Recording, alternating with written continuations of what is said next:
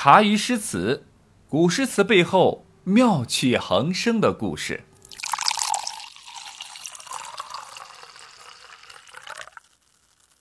十六岁的王勃成天除了写写文章、看看报纸、喝喝茶，也就没有什么事儿可以做了。皇帝李治呢，为了物尽其用，就让王勃来陪自己的儿子们读书啊，俗称试读。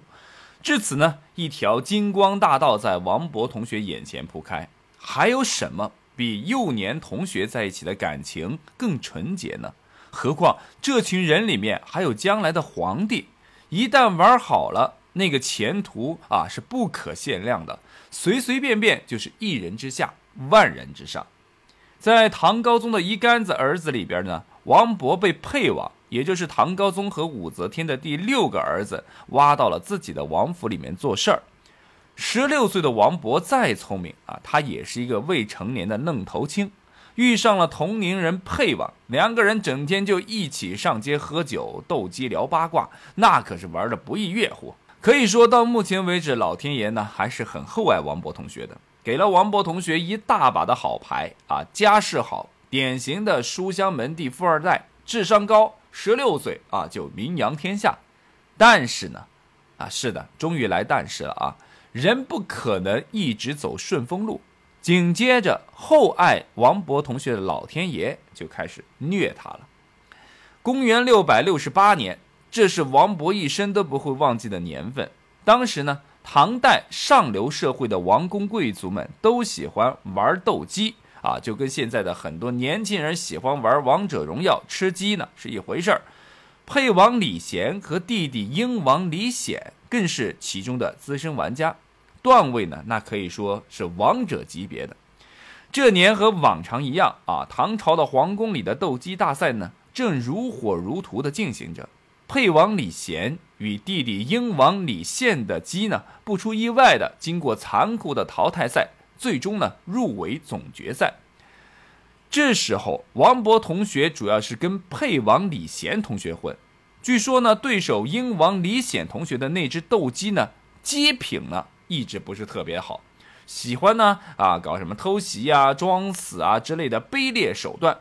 于是乎，沛王李贤同学呢，就命他的下属，也就是好哥们王勃同学，写一篇斗鸡的檄文啊，当战书。给英王李显同学呢来一个下马威，写檄文，嘿，对王勃来说完全是小菜一碟儿。只是他万万没有想到，这篇儿戏般的檄文随手一写呢，就刷了大唐的屏。这篇文采飞扬的袭英王檄文，被斗鸡爱好者们是疯狂的转发、分享、点赞，一键三连，还顺便上了一个大唐王朝的热搜。然而。更加令王勃万万没想到的是，就是这么一个未成年人玩耍逗乐的小插曲，让自己的平步青云路顿时来了一个土崩式的塌方。这篇檄文被唐高宗看到了之后，唐高宗当晚就没吃得下饭，勃然大怒，下令先是双规，然后是双开，将王勃是逐出王府，解除一切职务。此时的王勃听到此事之后，一脸懵逼，半天没回过神来。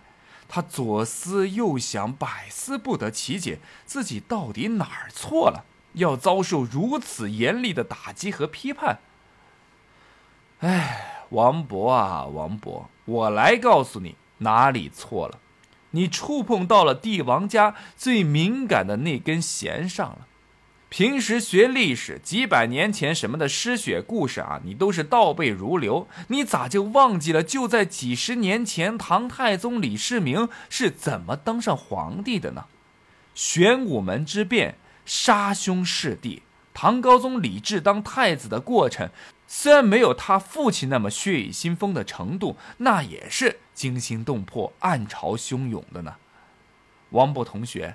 你以为只是写篇檄文玩耍助兴罢了，但是在皇帝李治的眼里，那就是煽风点火、挑拨离间、帝王家兄弟反目成仇的种子啊！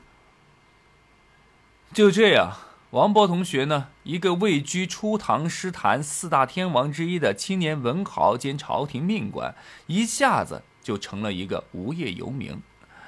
一个阳光温暖的午后，十八岁的王勃背起单薄的行囊，黯然走出了沛王府。此时的他根本无暇享受这午后温暖的阳光，站在人来人往的大街上，他轻轻叹了一口气。天地不仁，造化无力，受扑以悠悠孤愤之心，秉扑以耿介不平之气，顿望山岳，坎坷于唐扰之朝。傲享烟霞，憔悴于盛名之代。翻译过来呢，就是说，老天爷你太坏了。竟然来这么一出，突然这么来，突然这么陡，让我遭受这无妄之灾呀！这时候的王勃对自己的不谙世事以及性格弱点，其实并没有真正的认识，心智呢还是相当的不成熟。王勃的这种悲剧性格，这种对自我认知的偏颇，自傲与自卑的结合，少年得志，被逐后无法正视打击等因素，决定了王勃接下来的。悲剧命运，一直顺风顺水的王勃一下子就从天上掉到了凡间。曾经人来人往的府邸呢，也不见了众人的踪影。颓废的王勃成天只能在家借酒消愁。直到有一天，一位名叫杜三德的好友推开了他的房门，对着王勃呢就是一顿臭骂，骂的王勃一时语塞，但却觉得乌云密布的天空中有了些许的阳光。杜三德呢，在王勃的家里待上了数日，经过一段时间的沟通和交流，王勃再次有了生机。杜三德见后呢，颇为宽心，准备拜别王勃，踏上去巴蜀任职的行程。临行前，王勃带着感激与依依不舍之情，写下了这首著名的唐诗，送杜少府之任蜀州。城阙。辅三秦，烽烟望五津。与君离别意，同是宦游人。海内存知己，天涯若比邻。无为在歧路，儿女共沾巾。少府呢，一般就是指的是县令和县丞啊。杜三德呢是要离开长安，前往四川的某个地方去当县丞。王勃送杜三德来到了长安城的郊外，他看到雄伟的长安城为辽阔的三秦之地所共伟，向远处眺望，在远处烽烟迷蒙的地方呢，便是四川的五津。所以呢，诗句一开始呢就把两地做了一个交代。接着，王勃想着自己呢，也是离乡背井来到长安啊，已有一重别绪。此时呢，又在长安送别了好朋友，又因此多了一重别绪，其中的情感呢，有无限的凄恻。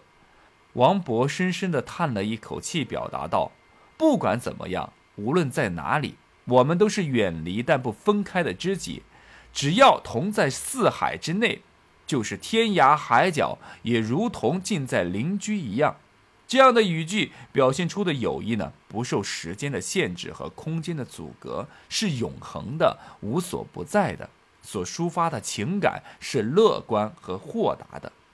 这两句呢，也因此成为了远隔千山万水朋友之间表达深情厚谊的不朽名句。最后一句话是王勃同学临别时对朋友的叮咛。也是自己情怀的吐露，两个好基友，咱们呢别的就不说了，一路保重，有机会再喝上几杯。送走了好朋友，王勃又回到了空空荡荡的房子里。此时的他虽然已经不再颓废，但是依旧没有好心情。忽然不知道哪一天，他突然顿悟到，生活不只是眼前的苟且，还有诗和远方。杜兄，等我。于是王勃就开始了一段说走就走的深度旅行。